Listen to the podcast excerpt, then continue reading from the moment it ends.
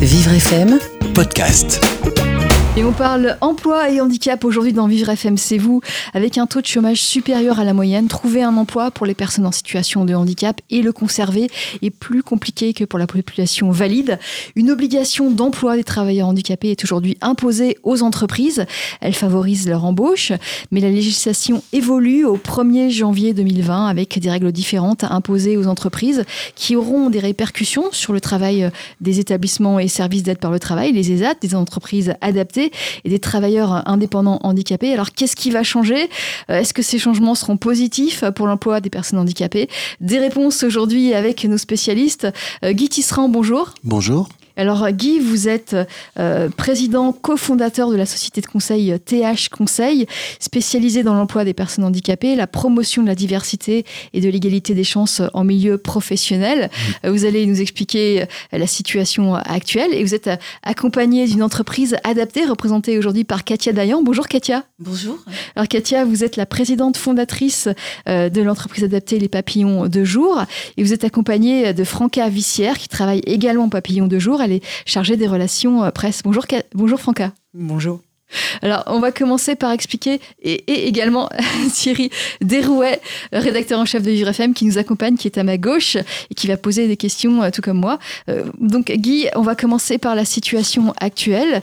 les entreprises qui ont une certaine taille ont une obligation d'embaucher des personnes en situation de handicap.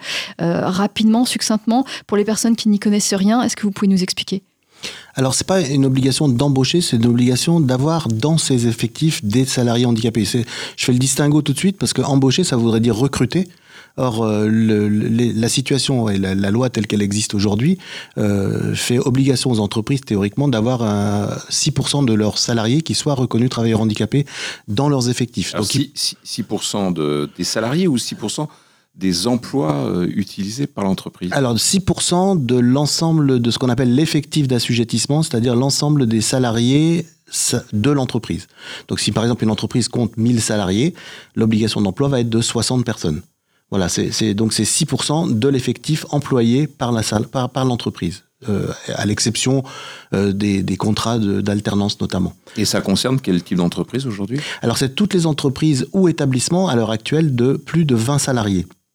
Euh, dès qu'une entreprise ou un établissement dépasse le, seuil des 20 salariés, elle est assujettie à l'obligation d'emploi et elle doit établir une déclaration annuelle. Et si elle n'atteint pas ces 6%, elle est amenée à verser ce qu'on appelle une contribution à la GFIP ou au FIPHFP en fonction de si on est dans le privé ou dans le public.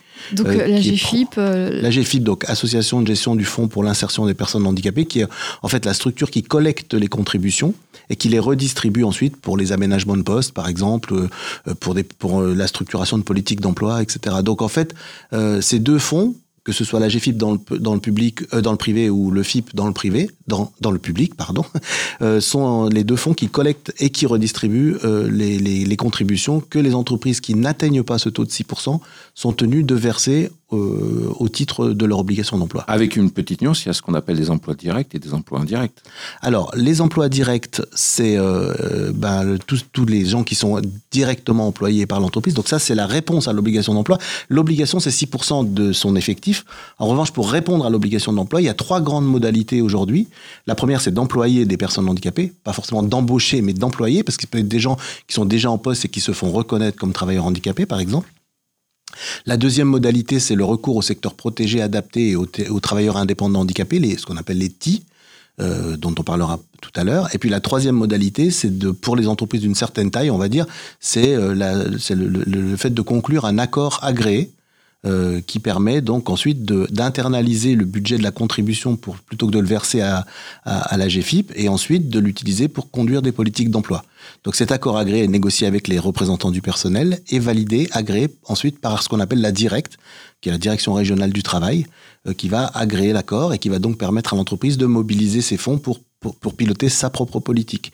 Euh, cette, euh, cette modalité-là est une modalité libératoire de la loi, c'est-à-dire qu'en fait, si j'ai un accord, euh, eh bien, je vais pouvoir euh, euh, être considéré comme répondant à l'obligation d'emploi. Donc, il y en a en fait quatre l'emploi direct, l'emploi indirect, l'élaboration d'un accord. Ce que j'emploie emploi indirect, c'est la sous-traitance, en fait. Il faut préciser, parce que surtout, la sous-traitance, il y a les entreprises adaptées. D'accord. C'est très important d'employer les D'accord. Alors, sous-traitance auprès du secteur protégé, adapté, et ensuite les TI. Euh, secteur, voilà. Les, les, ESAT, les ESAT et les EA. Et puis également donc euh, les, les TI, donc les travailleurs indépendants handicapés, ça c'est la deuxième modalité. La troisième modalité, c'est donc l'accord agréé. Et la quatrième modalité, c'est le versement de sa contribution à la GFIP. Voilà les quatre modalités de réponse à l'obligation d'emploi aujourd'hui. Ce que vous appelez accord euh, Non, ça peut être des accords d'établissement, d'entreprise ou de branche. Il y a les trois, ou de groupe d'ailleurs, il y en a quatre même. Oui. Donc accord d'établissement, accord d'entreprise, accord de groupe, accord de branche. On en parlera probablement tout à l'heure parce que les choses changent pas mal dans le cadre de la nouvelle loi sur les accords en fait. C'est-à-dire que alors on va pas s'avancer, on va faire la situation actuelle ah en 2019. Euh, Franck Avissière, Katia Dayan, vous, aviez pris la parole pour euh, pour préciser des choses en ce qui concerne les entreprises adaptées, puisque vous, votre entreprise adaptée, ce sont les, papillons euh, de jour.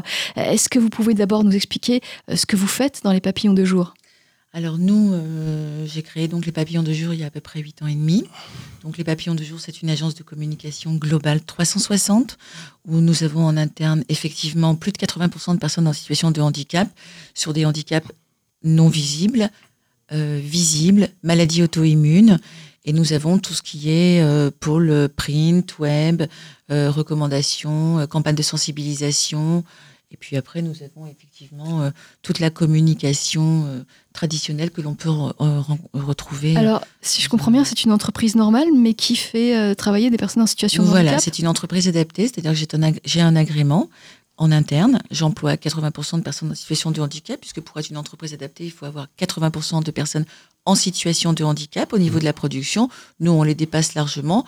tous les acteurs de mon entreprise, tous mes salariés ont effectivement un handicap, mais surtout des compétences intellectuelles. J'ai fondé les papillons de jour pour répondre justement aux, entreprises traditionnelles, en leur disant, dans le secteur adapté, dans le secteur protégé, on peut aussi trouver des entreprises adaptées avec des personnes qui sont sur des tâches et sur des métiers euh, de nouvelles technologies, parce que c'est important de le préciser, euh, et pas uniquement sur de la mise sous pli ou du conditionnement, qui est important aussi, hein, il n'y a pas de sujet, mais on a voulu vraiment euh, être en amont, justement pour servir de passerelle vers l'emploi il y a huit ans et demi, en disant, voilà, à travers une entreprise adaptée, le but d'une entreprise adaptée, en tout cas, c'est justement d'embaucher, de recréer et de travailler tout à fait normalement, afin de pouvoir recouvrir un emploi et d'aller vers le secteur ordinaire. Alors, la première question qui peut se poser, c'est euh, quel est le bénéfice d'avoir une entreprise dite adaptée par rapport à des emplois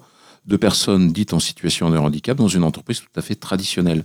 Est-ce que quel est pour vous le distinguo? C'est une histoire de cocon? C'est ah, parce qu'on est mieux, c'est parce qu'on est mieux encadré, parce qu'on y est mieux préparé? Non.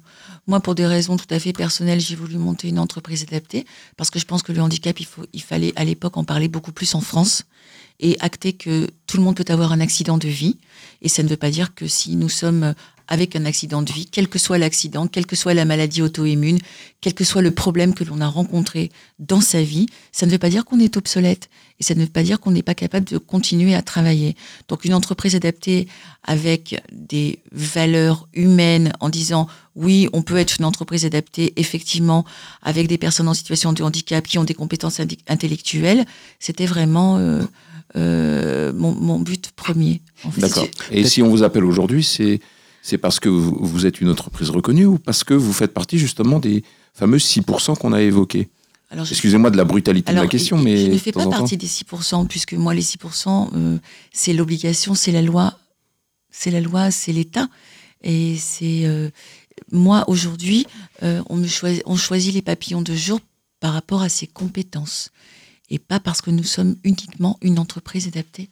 C'est une valeur ajoutée ou pas, appelons ça comme vous voulez, mais en tout cas, on nous choisit pour nos compétences.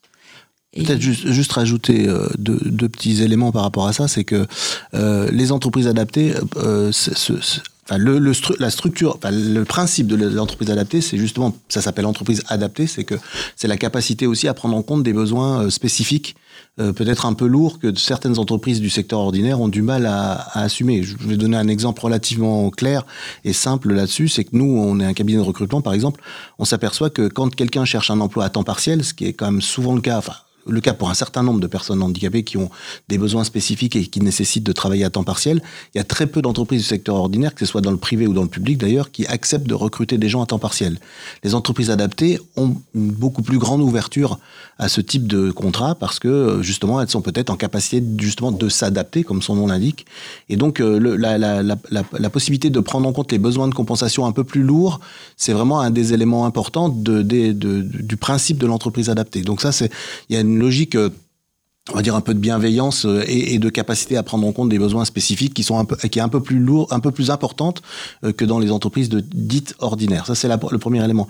Le deuxième élément pour les entreprises du secteur ordinaire, pourquoi elles recourent aux entreprises adaptées? Ben d'abord, bien évidemment parce que l'entreprise adaptée propose une, une prestat de qualité, ça c'est la première chose. Mais la deuxième chose, c'est parce qu'il y a aussi des entreprises du secteur ordinaire qui proposent des prestats adaptés euh, de qualité. Qu'est-ce qui fait la différence entre les deux? C'est aussi, alors bien entendu, il y a l'obligation d'emploi, mais il y a aussi euh, la logique de faire euh, de la RSE, responsabilité sociale des entreprises. Et c'est, par exemple, le fait d'avoir des achats responsables, c'est des choses qui se développent de plus en plus aujourd'hui. Et le fait de recourir à des entreprises adaptées ou à des ESAT d'ailleurs, ou à des chantiers d'insertion ou à des TI, c'est aussi une façon de développer sa responsabilité sociale pour l'entreprise. Donc c'est le fait d'avoir une cohérence d'ensemble dans une démarche un peu globale de développement durable, euh, quel qu'il soit social notamment ou, économique. Est-ce que ah. les entreprises adaptées répondent aux, mêmes lois du marché que les entreprises Oui, ce sont des, entreprises du secteur ordinaire aujourd'hui. Hein. donc euh, euh, la seule particularité, c'est qu'elles ont un contrat d'objectif triennal, mais ça vous pourriez en parler probablement mieux que moi, avec, des aides, avec des aides financières, avec des aides financières qui, qui et, notamment un accompagnement qui va être là. Katia Toutes les entreprises adaptées, pardon, euh, ne bénéficient pas d'aide au poste. C'est-à-dire il y en a un minimum de deux, de, de, de, quelques-unes. S'il y en a zéro, ça ne peut pas marcher. On a, on a un minimum. Euh, les aides au poste, ce sont les subventions d'État que mmh. l'on accorde aux entreprises adaptées. Euh, c'est 80% d'aide du SMIC horaire. Mmh. Donc encore faut-il avoir des personnes au SMIC horaire dans son entreprise pour répondre à ça, il faut faire partie d'un cheminement effectivement par Cap Emploi, etc. Mmh. Donc euh, pour que ce soit reconnu et mmh. bénéficier des aides au poste, la demande d'aide au poste, ce sont des budgets euh, rétribués par l'État, donc après au direct et au département. Euh, toutes les entreprises adaptées n'ont pas forcément d'aide au poste. Ça c'est très important. Elles n'ont pas forcément. Si demain j'ai 20 salariés en situation de handicap, ça n'est pas automatique. Je ne vais pas avoir 20 au poste. Mmh. D'accord? Nous, on a commencé au papillon avec deux aides au poste. Voilà, on a continué à travailler. C'est par le Sur combien? Sur combien de salariés? Alors, au départ, ben, à peu près 10. Euh, voilà. Donc, c'est vraiment par rapport à notre travail qu'on s'est autofinancé. Voilà. Ce qui n'est pas le cas de toutes les entreprises adaptées. Pour certaines entreprises adaptées, elles ont vraiment des aides au poste. Bah, les aides au poste, en fait, elles sont liées à, la, lourdeur, enfin, à la lourdeur, à, l'impact que le handicap peut avoir sur le travail. Donc, en fait, tous les postes, enfin toutes les personnes handicapées ne, ne justifient pas d'une aide au poste. C'est en général plutôt des gens qui étaient en chômage de longue durée ou qui ont des conséquences du handicap lourdes. À trois, critères, Il y a, plusieurs critères. Voilà. Oui, mais ça ne veut rien dire. Ça veut dire que, enfin, ça veut, ça veut juste dire que les entreprises adaptées ont au moins une aide au poste, sinon elles peuvent pas être des entreprises adaptées. Et par contre, elles n'ont pas des aides au poste pour tous les postes, ça c'est clair. Et la majorité des entreprises adaptées, d'ailleurs, ont une minorité d'aides au poste par rapport au nombre de salariés qu'elles ont. Ça c'est clair. Hein. Euh, on va venir après sur effectivement ce qui va changer dans la loi des 2020. on va faire une pause, une petite pause musicale, si vous le permettez. Et puis on se retrouve euh, juste après pour parler euh, avec vous, Katia Dayan, avec vous, Franck Avissière, et vous, Guy, Guy Tisserand, et puis Thierry Derouet également. Jusqu'à midi, Vivre FM, c'est vous, Carole Clémence. Et jusqu'à 11h30 dans Vivre FM, c'est vous. Nous parlons emploi et handicap. Nous parlons de l'évolution euh, législative en 2020 de l'obligation d'emploi des travailleurs handicapés. Alors nous parlons d'entreprises adaptées, nous parlons des AT, les établissements et services d'aide par le travail, nous parlons de TI, de travailleurs indépendants handicapés. Nous en parlons avec des spécialistes, Guy Tisserand, président cofondateur de TH Conseil, et avec Katia Dayan, présidente fondatrice de l'entreprise adaptée Les Papillons de Jour, et Franca Vissière, qui est en charge des relations presse euh, de cette entreprise adaptée. Et puis nous sommes avec Thierry euh, Derouet, qui est rédacteur en chef de Vivre FM et qui va euh, s'exprimer. Oui, tout à fait. Non, je sais pas que j'ai besoin de m'exprimer, mais on a juste besoin de refaire peut-être le, point sur. bah, si on change une loi, c'est forcément parce qu'il y a quelque chose qui coince. Alors, Guy Tisserand, pourquoi ça coince et qu'est-ce qui coince pour qu'on on soit obligé de, bouger les lignes? Bah, disons que il y a un constat qui est fait depuis de nombreuses années. Euh, moi, j'ai écrit un bouquin en 2012 dans lequel je faisais déjà le constat que le système était à bout de souffle. En fait, le, le problème qui se pose, c'est que on a construit un, un, système en 87 qui a été extrapolé au, au, secteur public en 2005, qui fonctionne sur la base du taux d'emploi. C'est-à-dire, en fait, euh, les entreprises, elles sont évaluées en fonction du taux d'emploi de personnes handicapées qu'elles ont dans leur effectif. Et si elles atteignent 6%, par exemple, elles ne versent plus aucune contribution. Est-ce que c'est une contribution ou est-ce que c'est plutôt une amende? Alors c'est pas c'est quand même assez négatif. Non hein. non non, justement, c'est pas une amende. Parce que celles qui dépassent le taux, elles sont pas récompensées. Oui, alors euh... justement, on est bien dans une logique de contribution puisque c'est une mutualisation de fonds pour aider les entreprises qui sont pas à 6% ou qui ont besoin de, de, moyens de pouvoir les avoir. Alors que si on était sur une amende, d'abord ce serait être hors la loi. Si on, quand on fait une amende, quand on a une amende, c'est qu'on est hors la loi, ce qui n'est pas le cas quand on n'a pas 6%. Hein. On n'est pas considéré comme hors la loi. On paye sa contribution, c'est la contrepartie du fait qu'on n'est pas à 6%. Ben, la c'est la contrepartie du fait qu'on est hors la loi. Non, non. C'est pas une amende. Euh, non, non, parce qu'une amende. Ben non, ça n'est pas le cas. Pour une bonne et simple raison, c'est que les fonds vont à un fonds de mutualisation qui est redistribué aux entreprises. Oui, mais ça peut être oui, une amende des de plusieurs amendes. Non, ça n'est pas des pénalités. Non, mais non, mais bah, quand on est en surtaxe, ne vous énervez non, pas, on mais on a le droit non, vous, non, mais on discute, hein, au contraire. En fait, ce qui se passe, par exemple, c'est que on a des ratios, on a des calculs, 400, 500, 600, vous devez maîtriser le sujet, je m'adresse directement à vous. On va pas rentrer dans les détails, sauf que quand, et c'est bien, moi je trouve que c'est super, mmh. parce que quand une entreprise de plus de trois ans n'a pas fait d'action, n'a pas eu le temps de faire d'action, mmh. n'a pas eu le temps d'embaucher, elle est surtaxée. C'est marqué sur taxe. Et donc, du coup, son coefficient de calcul est à 1500 fois le SMIC horaire fois le nombre de personnes en situation de oui. handicap. Et pour redescendre à une taxe normale, ce sont dans les écrits, effectivement, mais je... Alors, je voudrais qu'on qu soit, qu soit, pas trop technique dans, oui, dans le débat, parce que je pense que je, on va perdre un peu taxe, nos une taxe. Je veux juste dire... Non, non, non, mais je veux juste dire que c'est pas... Pourquoi c'est pas une amende? C'est pour une raison très technique. C'est que euh, une amende, ça va au budget de l'État quand vous payez une amende, vous allez, le, ce que vous payez va au budget de l'État. Donc là, on parle bien d'un fonds de mutualisation. Là, là la oui, GFIP n'est pas, non, la GFIP n'est pas un organe d'État. La GFIP est un organe, un organe paritaire mmh. qui est dirigé par, enfin, qui est, qui, est, qui est piloté par le MEDEF, par les organisations syndicales et par des associations de personnes handicapées. Donc ça ne va pas au budget de l'État, ça va au budget qui est redistribué ensuite aux structures.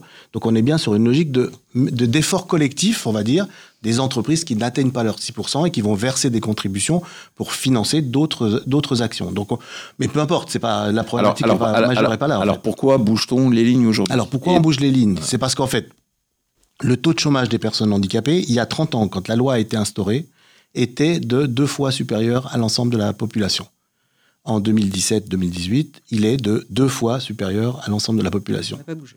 Ça n'a absolument pas bougé du tout. Or, le nombre de personnes handicapées dans les entreprises a très nettement augmenté. C'est-à-dire les taux d'emploi ont beaucoup bougé. Ce qui signifie qu'on n'a pas travaillé sur le chômage, on a travaillé sur les gens qui étaient en poste. Et donc, on a un taux d'emploi qui augmente, donc des contributions qui baissent, avec une problématique de chômage qui est toujours identique à ce qu'elle était dans le temps, auparavant. Donc ça veut dire qu'il y, y avait un problème majeur, c'est que la loi travaillait majoritairement sur les gens qui étaient déjà en poste. Or, euh, ben, ça faisait en sorte que les budgets, notamment de l'AGFIP et du FIP, étaient en décroissance permanente puisque le taux d'emploi augmentait. Depuis 2009, en fait, le budget du, de l'AGFIP euh, est inférieur, enfin les, les, ressources de la GFIP sont inférieures à, leur, à leurs utilisations. Et ces fameuses ressources, euh, ressources de la GFIP, on parlait d'organisme mmh. paritarisme, hein, c'est mmh. le mot, oui. euh, elles sont reversées auprès de qui? Alors, quand la GFIP collecte des fonds, il les réutilise après pour financer par exemple les cap emploi, pour financer par exemple les dispositifs euh, publics qui peuvent exister comme les PPS, prestations personnalisées spécifiques, mais aussi pour financer les aménagements des postes dans les entreprises des personnes handicapées qui ne sont pas sous accord. Donc en fait, s'il n'y a plus de ressources, ce qui est problématique, c'est, par exemple, si le taux d'emploi augmentait, si toutes les entreprises de France étaient à 6% de taux d'emploi, il n'y aurait plus aucune contribution versée à la GFIP, donc il n'y aurait plus aucune ressource, donc plus de moyens pour aménager les postes de travail. Donc en fait, on est sur un système qui est un peu, euh, on va dire, euh, qui est un peu absurde, c'est-à-dire que, en fait, l'atteinte du fameux objectif des 6% tel qu'il est fixé dans la loi, euh, arriverait à la mort du système, puisqu'il n'y aurait plus aucune ressource pour aménager les postes de travail. Donc plus on va être vertueux finalement en ayant un taux d'emploi élevé, et plus on va avoir finalement une contribution faible, voire nulle. Et donc, on va plus avoir de ressources pour aménager, alors qu'il y a de plus en plus de personnes handicapées dans les entreprises. Donc, le système en lui-même est un système qui, qui, qui, qui, qui porte sa propre mort en lui-même. Et c'est la raison pour laquelle, euh, par exemple, moi, avec un petit groupe de, de réflexion, on a beaucoup essayé d'œuvrer pour modifier le système. C'est-à-dire que la problématique du taux d'emploi, elle, elle porte aussi d'autres effets pervers. Parce que si vous voulez, quand vous avez des, entreprises, les entreprises qui aujourd'hui ont des taux d'emploi élevés sont généralement des, entreprises qui ont des conditions de travail qui sont génératrices de handicap. On ne peut pas tirer une généralité absolue, mais les, les, vous avez quoi en tête comme exemple? Eh ben, Tous les secteurs, que ce soit de la santé, de la propreté, du, du bâtiment, de la grande distribution, etc., qui sont des environnements dans lesquels les conditions de travail sont difficiles et donc qui sont elles-mêmes génératrices. Alors, il faut pas en tirer une généralité euh, absolue. Il y a des entreprises qui n'ont pas de conditions difficiles et qui sont quand même à 6%. Donc, qui nécessitent des aménagements, quoi qu'il arrive. Et qui nécessitent des aménagements. Et du coup, on, on, considère comme, comme vertueuses et comme extrêmement avancées toutes les entreprises qui ont des taux d'emploi supérieurs à 6%.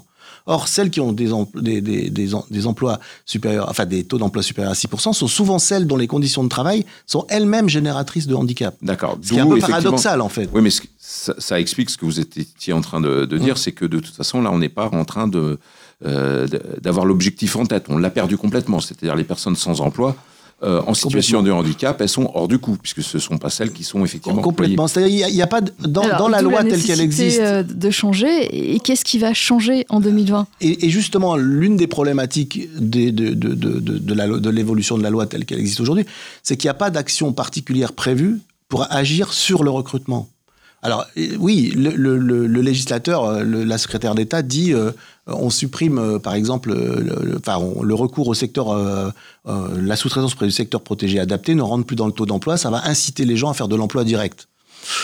Ça, ça reste à démontrer. Ça reste quand même très à démontrer. Il y a, Vous êtes d'accord avec ça? Bah pas tellement, non. Je je suis pas d'accord avec ça, non. Je pense que ça va pas du tout avoir un effet, cet effet-là, puisque euh, finalement, euh, c'est pas si les entreprises ne font pas non, ne recours aux entreprises adaptées ou aux entreprises du secteur protégé, c'est aussi parce qu'elles elles veulent euh, finalement, elles ont des actions euh, pour des, des missions, par exemple, qu'elles ne vont jamais internaliser.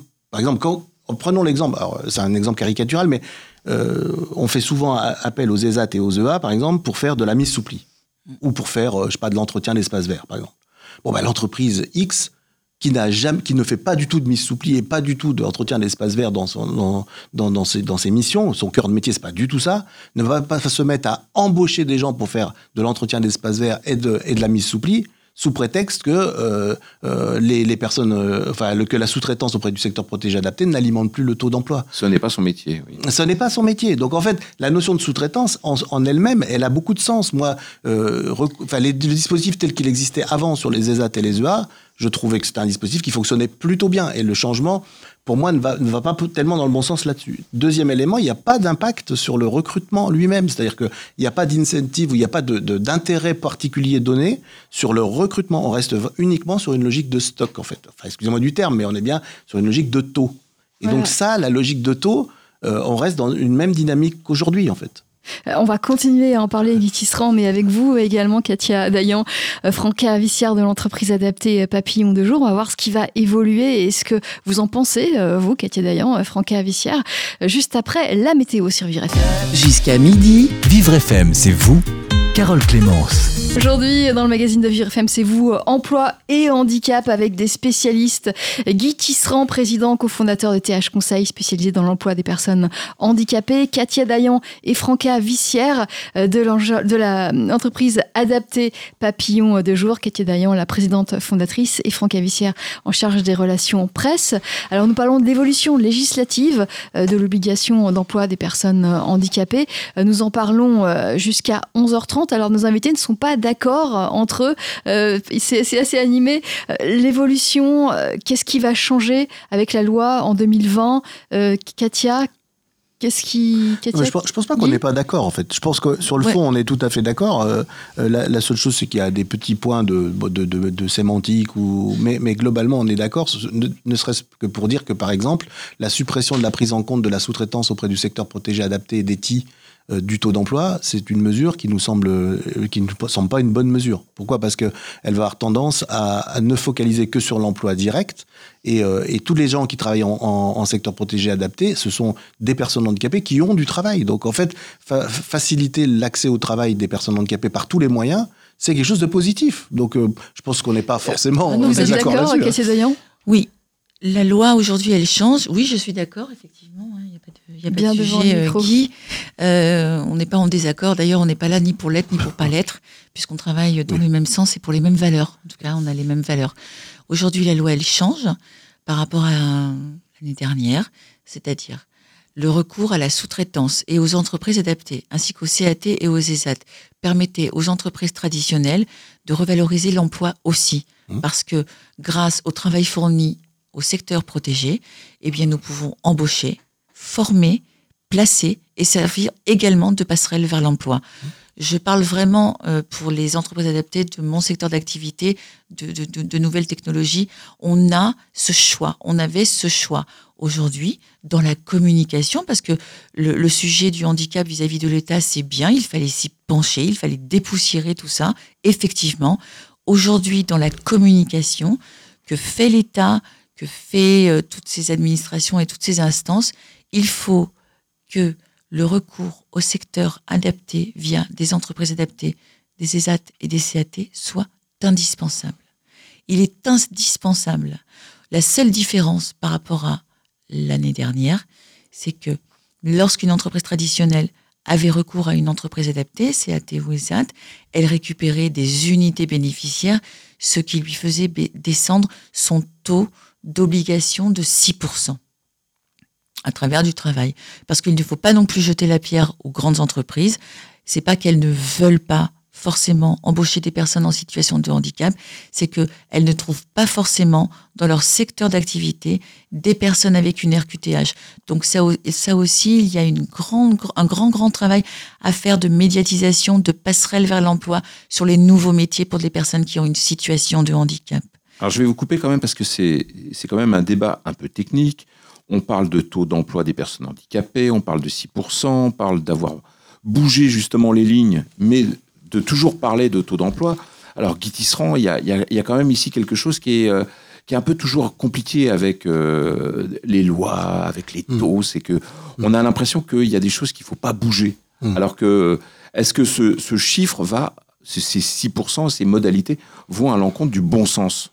Alors, euh, en partie oui, en partie non. À, l'encontre plutôt euh, de l'efficacité que du bon sens pour moi. C'est-à-dire que euh, si, partons encore de l'hypothèse que toutes les entreprises de France atteindraient un jour le taux de 6% elle soit suffisamment vertueuse, euh, euh, si, on part, si on part du principe que c'est vertueux d'avoir un taux d'emploi élevé.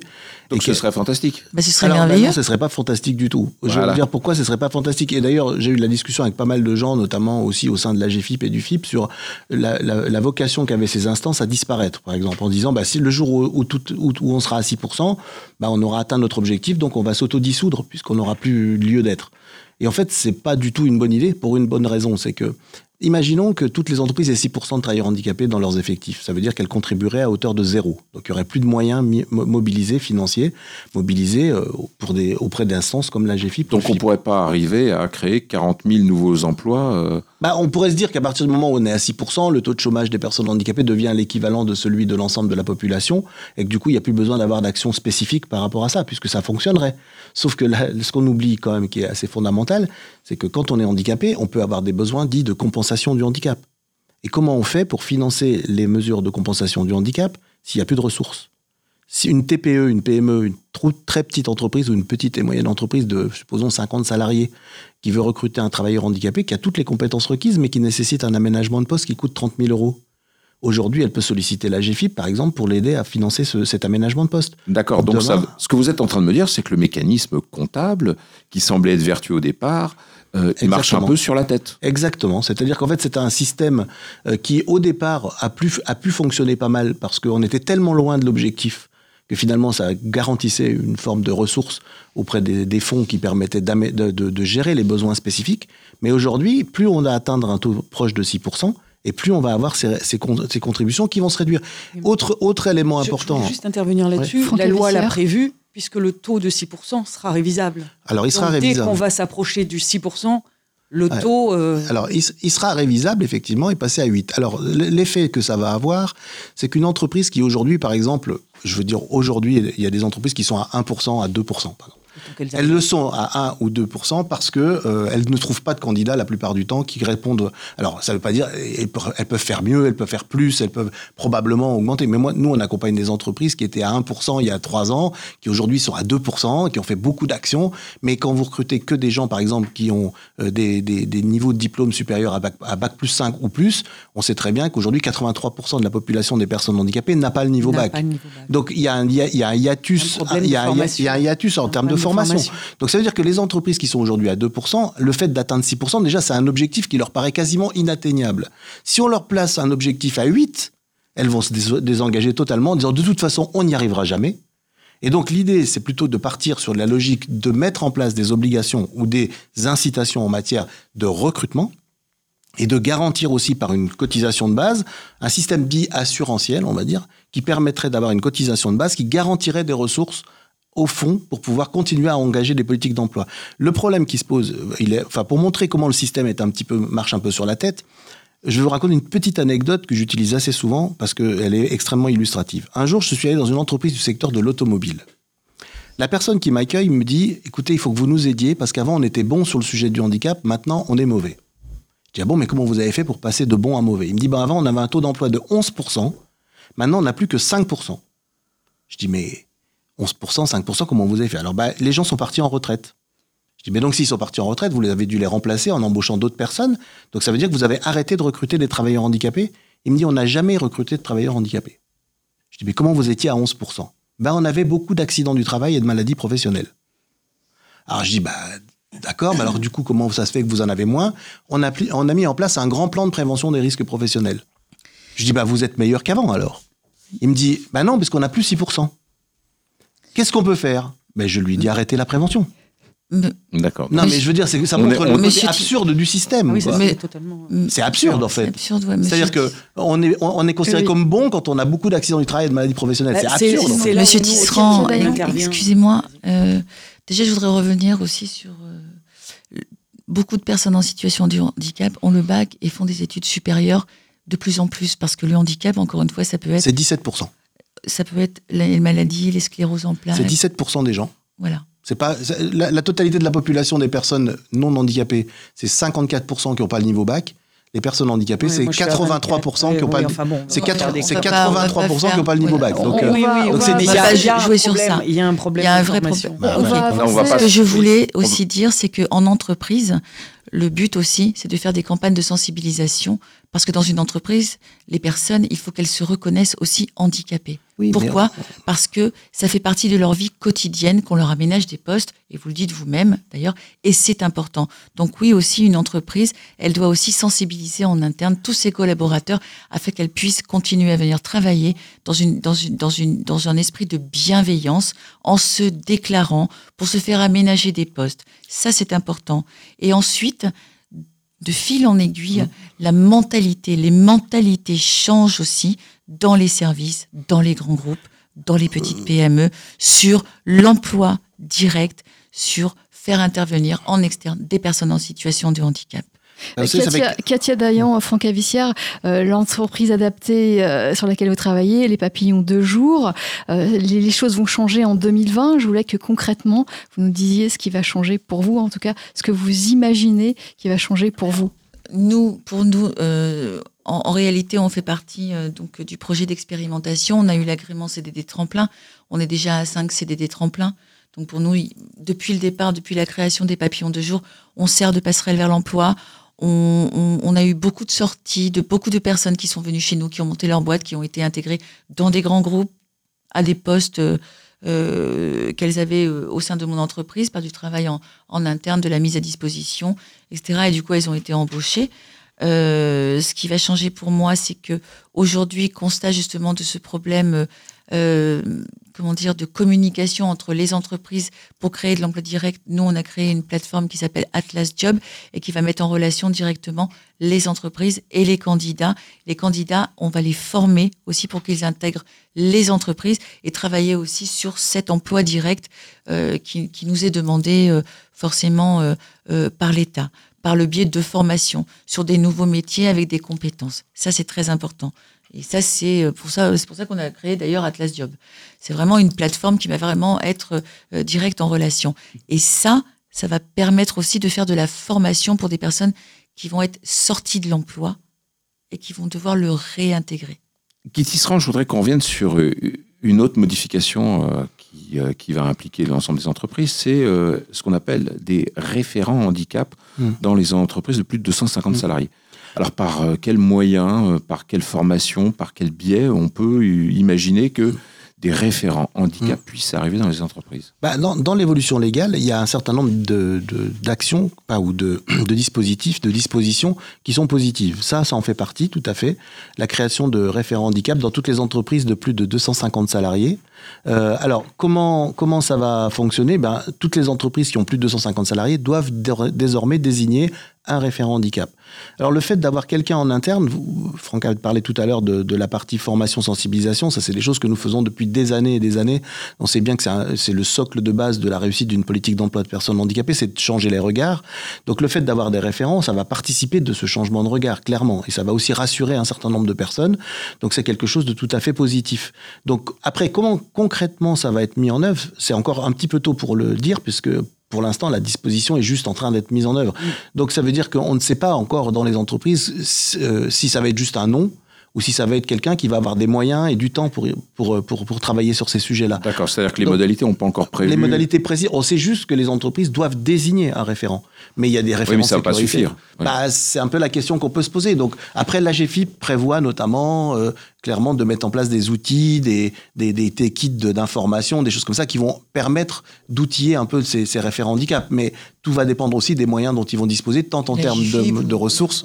Bah, là, en l'occurrence, comme ce sont des référents, enfin, je parle des référents du secteur privé, euh, c'est la GFIP qui va notamment mettre en place ces outils, donc des kits de communication, d'information, des outils, etc., qui vont être mis à disposition. Donc ça, c'est une des actions positives de, de l'évolution. Peut-être juste revenir aussi sur une ou deux autres, euh, un ou deux autres points qui sont quand même positifs dans cette évolution législative, notamment, c'est le passage dans la DSN de la déclaration. Donc, le déclaration- mécanisme de collecte, hein, faut voilà, déclaration sociale nominative. Donc là, ça veut dire que chaque- qui, qui va être simplifié avec euh, une déclaration automatique mensuelle. Donc ça, c'est un élément euh, quand même po- Oui, positif. puisque aujourd'hui, ce- euh, le montant des factures euh, par le biais des entreprises adaptées et de la sous-traitance sera directement déduit du montant de la contribution, de la contribution. Oui, à à fait. GFIP. Oui. Et Je voulais vous demander, euh, par rapport à ces nouvelles euh, lois Guy Tisserand, le monde du secteur adapté et protégé doit être mis plus en valeur. Tout à l'heure, en off, vous m'avez dit euh, que vous étiez un peu inquiet aussi et que vous représentez certaines inquiétudes par rapport aux entreprises adaptées, CAT Bah, et ESAT. bah, la suppression de la prise en compte de la sous-traitance euh, dans le taux d'emploi direct, Ça enfin dans pourrait- le taux d'emploi, ça pourrait mettre à mal euh, pas mal d'entreprises Bah, adaptées. ça peut avoir un effet. Alors, on pourrait se dire, oui, mais bon, c'est finalement à peu près pareil, puisque la contribution, enfin, l'équivalent d'économie de contribution va être un peu inférieur, mais pas énormément inférieur à auparavant. Donc, on pourrait dire que ça n'a plus d'impact. C'est pas vrai. 30%. C'est pas vrai parce qu'en fait, oui, c'est 30% du montant du chiffre d'affaires, mais Tout ça, c'était déjà plus ou moins le cas Oui, avant. oui, tout à fait. Donc, ça n'a pas changé cette partie-là. Il y a juste le fait que, bon, il y a des, des plafonds. Enfin, je veux pas rentrer dans celle-là, ça devient très, très Ouais, pointu c'est et très technique. Donc, je veux pas rentrer dans, dans, dans cette analyse-là, mais c'est plus ce qui, ce qui pose question, c'est que, en fait, les entreprises, elles, quand elles conduisent des politiques, enfin, des, des actions en matière de handicap, elles, ont, le font pour deux, euh, elles ont deux indicateurs majeurs. C'est le montant de leur contribution.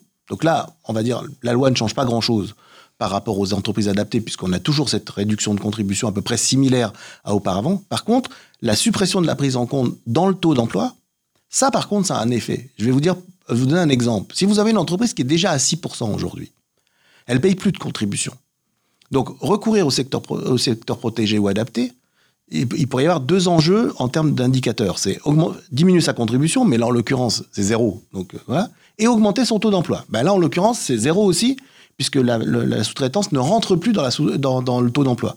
Ce qui veut dire que les indicateurs qui sont euh, alimentés par le recours au secteur protégé adapté vont être complètement neutres dès que j'atteindrai 6%. Donc, toutes les entreprises qui ont un taux d'emploi de 6% vont perdre tous les intérêts, tous les intérêts finalement de recourir au secteur protégé adapté, si ce n'est dans, dans une démarche Oui, mais de euh, RSE, quoi. Non, mais c'est vrai. Mais, mais quand même, c'est un indicateur fort. Moi, sûr. on peut dire oui, mais alors à partir du moment où elle payait plus de contributions, leur taux d'emploi c'était pareil. Non, non, non. Une entreprise qui a 6% ou qui dit moi j'ai 7%, elle préfère dire qu'elle a 7% que 6. Sauf que euh, si là, elle peut plus dire qu'elle a 7 parce que le recours au secteur protégé adapté n'est plus pris en compte dans le taux d'emploi, eh ben, il est probable, il est possible, en tout cas, certes, moi j'ai déjà eu plusieurs entreprises qui m'ont dit, bah, des chargés de mission handicap d'entreprise qui m'ont dit, bah, maintenant pour convaincre les, les, les, les directions d'achat d'aller vers la sous-traitance, ce sera plus compliqué qu'avant. Donc je pense que c'est une mesure qui va rendre les choses plus compliquées pour les entreprises adaptées, les ESAT et les, et les travailleurs Voilà. indépendants handicapés. Ouais. Et ouais. poser des problèmes pour euh, les achats responsables. Et, et- avoir un impact sur, sur la notion d'achat responsable. Alors, si on est vraiment dans la logique Ouais, d'achat responsable, on peut se dire que Ça peu, devrait que, que ça change pas. Mais C'est une mais, question de communication, en fait. C'est juste une question. euh, Oui, voilà, c'est ça. dans la vraie vie, Mais c'est pas après, ça évident, sert quoi. aussi à Mais, l'entreprise euh, monsieur- en termes de communication, parce que c'est quand même important de continuer justement. Bah oui, et surtout de- Oui, on- mais la communication, elle fonctionne beaucoup sur le taux d'emploi. Oui, mais on va, on va, on va essayer d'être Oui, positif. Quand une entreprise, c'est du binaire, mais quand une entreprise, par exemple, elle va avoir recours au secteur adapté, elle va faire une économie, évidemment, sur sa contribution. Quand elle en a une. Et quand elle en a une, et il y en a beaucoup qui. Ah oui, mais quand- quand elle en a plus, euh, voilà, si on question j'ai pas les ratios là, mais on- beaucoup d'entreprises, en tout cas, Mm. euh, majoritairement en France, payent une contribution. Donc, on peut se dire que grâce à la sous-traitance via le secteur adapté, la déduction aujourd'hui sera directement faite par la DSN, donc directement Non, non, non, non. sur le. Non, non, non, non, non. Non, non, non. Aujourd'hui, la, la, la, la- la déduction sera faite Non, non, directement. non, non, non. Si, si, si. Elle est faite par une DOETH, toujours, Oui. qui a lieu en février. Rentrons pas trop dans un Regardez, débat Ce technique. que je veux sinon vous dire, c'est que ça fera quand même un gain d'économie directe, d'accord, pour pouvoir créer de l'emploi. Mais pas plus qu'avant. Non, mais aujourd'hui, on ne parle plus d'entreprise adaptée, de secteur adapté. On doit expliquer Ah bah aujourd'hui que la Ah bah sous-traitance est indispensable. C'est ça que je veux entendre, moi. C'est qu'il y a l'emploi direct et le recours au secteur Bah, Alors, adapté. je, je vois bien que le, le débat est passionné, Mhm. passionnel. Parce qu'on défend la même cause, en fait. Tout à fait, mais c'est vrai, j'ai l'impression que cette loi, Mm. avec justement euh, ces indicateurs, ne seraient pas forcément les bons. C'est Ah oui. difficulté. Alors, do- euh, alors je, je vais quand même mettre un bémol sur, sur ce débat, parce que une entreprise, elle a aussi, euh, elle essaie aussi une marque employeur, Bien sûr. elle a aussi d'autres, effectivement, d'autres indicateurs de Bien mesure. Bien sûr. Euh, elle se doit de répondre à un ensemble d'obligations Ouais. vis-à-vis de ses actionnaires, notamment par rapport à de de la responsabilité sociale et environnementale, qui sont pas forcément que des mots en l'air. Mais en revanche, puisque c'est le débat quand même et qui est passionné, c'est est-ce que effectivement le législateur s'est pas euh, paumé un petit peu euh, dans cette espèce de débat comptable? Parce que là, depuis le début, j'ai l'impression que Bah. là où vous n'êtes pas d'accord et là où il y a des frictions, c'est que bah, la, la difficulté, c'est qu'on peut craindre effectivement pour les emplois des entreprises adaptées d'un côté ou Mmh. des euh, ou des ça, on est ESAT, d'accord. euh, Ah, et là, on est et là, on hein. est, et on est tous d'accord. Ah oui, oui. Alors que effectivement, il y a un autre débat qui se pose, c'est que l'État cherche aussi des ressources pour adapter des postes de travail.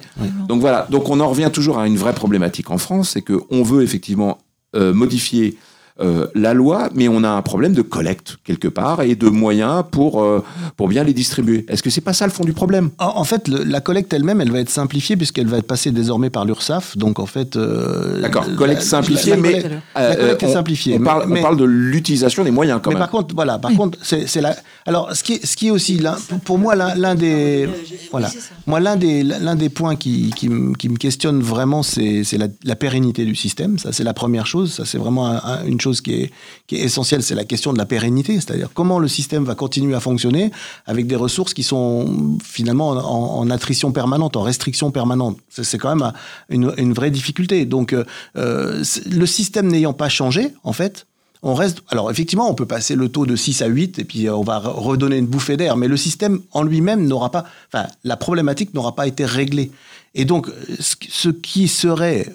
À notre avis, euh, en tout cas les, les gens avec qui on travaille là-dessus, euh, beaucoup plus pertinent, c'est de faire un système qui soit un système assurantiel, avec une cotisation finalement qui assurerait des ressources permanentes, et du coup avec ces ressources permanentes, la GFIP comme le FIP comme les entreprises pourraient const- construire finalement des politiques pérennes. Parce que d'une année sur l'autre finalement avec l'augmentation du taux d'emploi on n'a jamais tellement d'idées de ce que donnent les ressources. Et les ressources c'est quand même un peu le, le nerf du, du- de- Le du nerf de- sujet. c'est-à-dire euh, si on n'a pas de ressources on n'a pas de capacité à aménager les postes, on n'a pas de capacité à financer des actions de formation ou de sensibilisation sur le sujet, on n'a pas de capacité à, mettre, à, nommer et à donner des moyens en matière de référent handicap dans les entreprises. Donc la question, c'est bien sûr que les entreprises doivent se saisir de ces sujets-là, mais faut quand même garder en tête que le, le, la, vocation première de l'entreprise, c'est son cœur de métier. C'est pas le sujet du handicap. Le sujet du handicap, c'est un sujet, excusez-moi de le dire comme ça, c'est un peu violent, mais périphérique en fait. Secondaire, oui. Secondaire. Un sujet secondaire. S'il n'y a pas des systèmes qui sont des systèmes de régulation pérennes et durables là-dessus, le risque fort, c'est que ça partant, ça, ça, ça, ça s'oublie en fait. Et, et, et en fait, là où on a il manque vraiment quelque chose de fondamental, c'est un système d'évaluation du système. Bah, justement. Donc, il n'y a euh, pas d'évaluation, en fait, des impacts. C'est-à-dire, les nouvelles lois, on ne sait pas ce que ça va donner, en fait. Ok, donc, euh, bah. On verra. Voilà, il va falloir attendre, effectivement, l'application de la loi, euh, refaire un bilan et peut-être encore bah, faire évoluer les choses effectivement. En tout cas, on vous remercie pour avoir animé ce débat de manière complètement passionnée et passionnelle. Je vois qu'on va être amené à en reparler et puis peut-être effectivement à, votre disposition. à, essayer de, ah de, bouger les lignes euh, et puis d'essayer de comprendre comment est-ce qu'on peut débloquer justement euh, mm. cette question des, des employeurs en situation de handicap qui effectivement pose de toute façon le vrai problème et on l'abordera sûrement dans une autre émission qui est celui de la formation. Tout à fait. Donc, merci Guy Tisserand. Je rappelle que vous êtes président cofondateur de TH Conseil, spécialisé dans l'emploi des personnes handicapées, la promotion de la diversité et l'égalité des chances en milieu professionnel. Et vous étiez accompagné de Katia Dayan, présidente fondatrice de l'entreprise adaptée et les papillons de jour, accompagnée de Franck Avissière en charge des relations presse. Alors, il nous reste 30 secondes. Un dernier mot, peut-être Franck Avissière, vous avez très peu parlé. Je vous surprends là. Ben, non, je voulais juste euh, rappeler notre euh, site, notre plateforme de mise en relation qui s'appelle Atlas Job. Et j'invite tous les candidats qui nous écoutent à aller s'y inscrire, puisque nous avons beaucoup d'entreprises partenaires avec lesquelles nous euh, travaillons qui recherchent des candidats, qui ne les trouvent pas forcément. Et c'est la raison pour laquelle nous avons mis cette plateforme en ligne. Nous avons créé cette plateforme. Donc, c'est atlas-job.com. Merci à vous, Franck Avissière, et merci à Thierry Derouet également euh, pour toutes ces questions.